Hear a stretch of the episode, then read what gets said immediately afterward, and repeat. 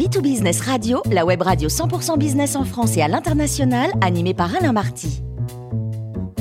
Bonjour à toutes et à tous, bienvenue à bord de B2Business Radio. Vous êtes 49 000 dirigeants d'entreprise abonnés à nos podcasts et on vous remercie d'être toujours plus nombreux à nous écouter chaque semaine. Aujourd'hui, nous retrouvons Denis Jacquet, fondateur du mouvement Day One. Bonjour Denis. Bonjour. Alors aujourd'hui, vous nous parlez de démission, Denis. Et oui, en fait, on a entendu beaucoup ce grande démission. Il y a eu des articles grandiloquents, des émissions totales euh, un petit peu partout. Et en fait, moi, je pense qu'il n'y a pas de grande démission.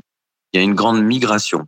Et puis surtout, le phénomène pour moi n'est pas nouveau, il est juste accéléré. Alors pourquoi il y a une grande migration? Tout d'abord pendant le Covid, dans tous les pays qui ont géré la crise plutôt par la peur, comme la France, mais que pas la seule, le Canada, l'Australie, on a mis fin au travail pour vivre et on a payé les gens pour ne plus travailler. On a surtout, et ça c'est le plus grave, ostracisé nombre de professions ou effrayé surtout nombre de professions, toutes celles qui étaient en contact avec le public donc les profs, le médical, le tourisme, l'hôtellerie, le spectacle, l'événementiel, en leur disant ouh, ne travaillez plus, vous allez mourir. Donc ceux-là, en fait, ont quitté ces professions. Ils ont démissionné, principalement d'ailleurs dans le médical. Ils se sont formés, ils sont partis ailleurs et ils ne reviendront jamais. Donc nous avons décimé des vocations dans des secteurs entiers essentiels à notre économie et notre tissu solidaire.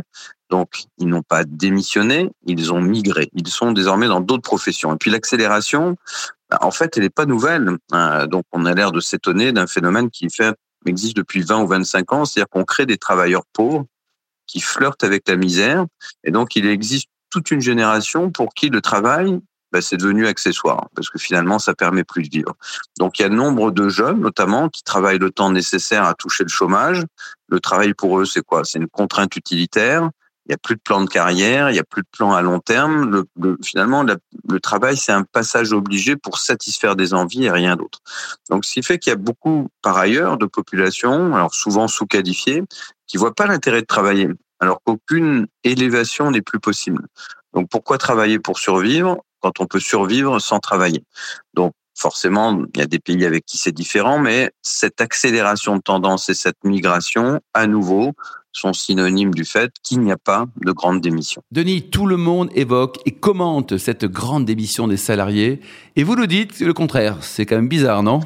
Ben, En fait, euh, moi, je dis le contraire parce qu'effectivement, on est d'abord sur une sur une grande migration, comme je le rappelais. Et puis, quand on prend la la différence euh, et, surtout, on l'utilise de la même façon à peu près dans tous les mêmes pays. Et donc, euh, en ce qui concerne les États-Unis et la différence avec la, la France, on a quelque chose qui est très très très différent. Et je prendrai juste trois points rapidement. Premièrement, les Américains, et ça, ils sont pas habitués à ça. Leur grande surprise, pour la première fois pendant le Covid, ont cessé de travailler et ils étaient payés ce n'est pratiquement jamais arrivé aux États-Unis. En tout cas, dans cette génération-là, personne ne l'a connu.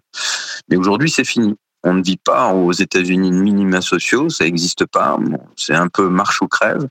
Et donc aujourd'hui, ces gens vont progressivement retourner au travail. Ils ont absolument pas démissionné, ils prennent juste leur temps.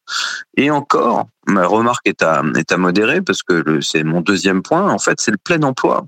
C'est-à-dire la grande différence entre la France et les États-Unis, c'est qu'aux États-Unis, on se fait désirer, on fait augmenter les salaires, il n'y a pas de démission. C'est-à-dire qu'ils travaillent aujourd'hui, mais à leurs conditions.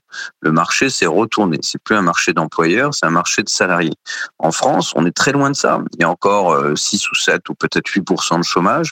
Donc, on a vraiment, contrairement aux États-Unis, des gens qui ne veulent pas du tout travailler en France. Aux États-Unis, ils veulent travailler, mais pas au même prix.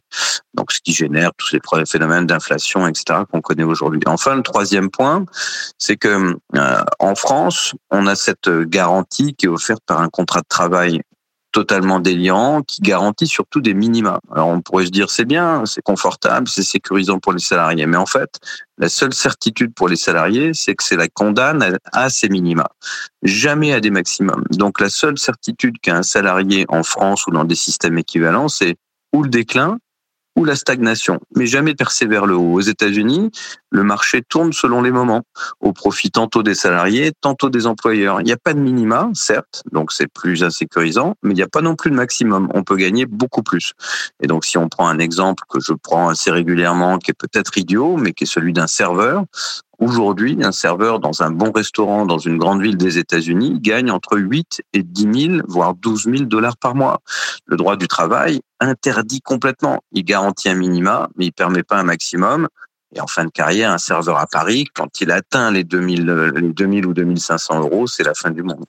Denis, vous attribuez une bonne partie de cette grande migration et accélération au Covid. Est-ce que ce Covid, il n'a pas bon dos?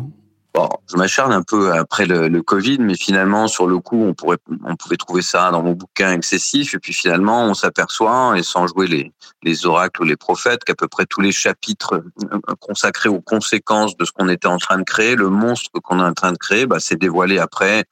Bah, le dommage fait aux fans, les violences, euh, le retard sur l'éducation, euh, le cycle inflationniste, le fait qu'on ait tué la supply chain mondiale, tout ça, on le paye aujourd'hui. Donc la gestion française, australienne, canadienne, new-yorkaise, san-franciscaise, si on pouvait le dire, a aujourd'hui créé une véritable catastrophe. Un, pourquoi? Parce qu'on a géré par la peur. Et finalement, à jouer par la peur, on périt par la peur. Donc, on a assimilé le travail à un danger de mort, ce qui était une, dire une fausseté absolue. Et donc, ça a durablement ancré chez beaucoup de gens, dans la conscience des gens, le fait que le travail, c'était la maladie ou la mort.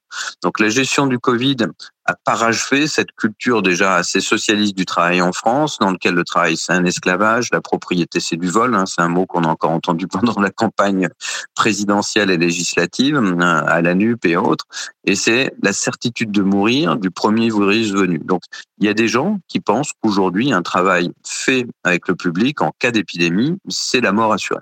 La deuxième, c'est qu'on a dégoûté les jeunes et aussi les moins jeunes de toutes les professions en contact avec le public. Donc aller travailler, là aussi, c'est pour eux le baiser de la mort. Donc je ne vais plus dans ces professions et je n'y retourne plus, on le disait tout à l'heure.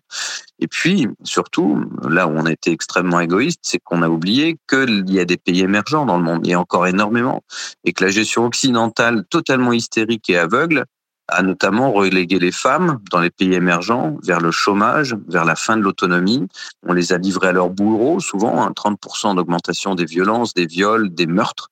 Et donc, euh, selon la Banque mondiale, l'UNICEF et tous les organismes aujourd'hui, ce qu'on annonçait déjà à l'époque, c'est qu'elles ont perdu 30 ans avoir acquis, elles ont mis 30 ans à acquérir cette autonomie et aujourd'hui, on les a rendues à leur bourreau et c'est une honte totale. Donc oui, le Covid a énormément impacté aujourd'hui ce qu'on connaît sur le marché du travail.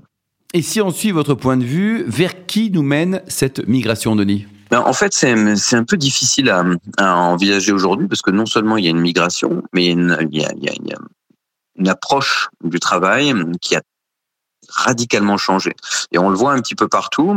Et euh, vous preniez la France ou New York qui à un moment donné a été très très dur dans le confinement aussi, des points communs. Aujourd'hui, New York revient à sa situation, mais pas la même. Et la France non plus. Donc cette migration, en fait, d'abord, elle va, on l'a déjà dit tout à l'heure, va anéantir des pans entiers d'activité. Ça ne veut pas dire que l'hôtellerie, le tourisme en France vont disparaître, mais ils pourront jamais revenir à leur niveau antérieur, parce qu'effectivement, il y a encore des restaurants, il y a encore des hôtels qui laissent des pans entiers fermés parce que simplement ils trouvent pas assez de personnel pour l'assumer. Donc c'est pas qu'ils trouvent de clients, il y a des clients hein, et ça c'était rassurant, mais il n'y a pas assez de personnel pour les servir. Donc le télétravail s'incruste, c'est pas un mal, mais c'est un mal à partir du moment où il reste un phénomène majoritaire, notamment euh, soit à New York, à Paris ou dans d'autres villes. À nouveau, toutes celles qui ont eu un confinement dur.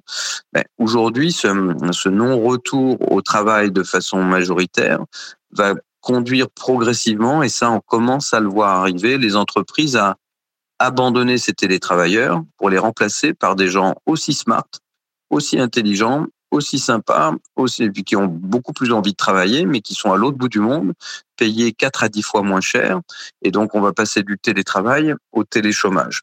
Donc, progressivement, je crains qu'on connaisse ce qu'on a connu dans les années 80-90 avec les délocalisations. À l'époque, on délocalisait les usines, on perdait des emplois, hein, notamment en France, mais sur toute l'Europe et les États-Unis.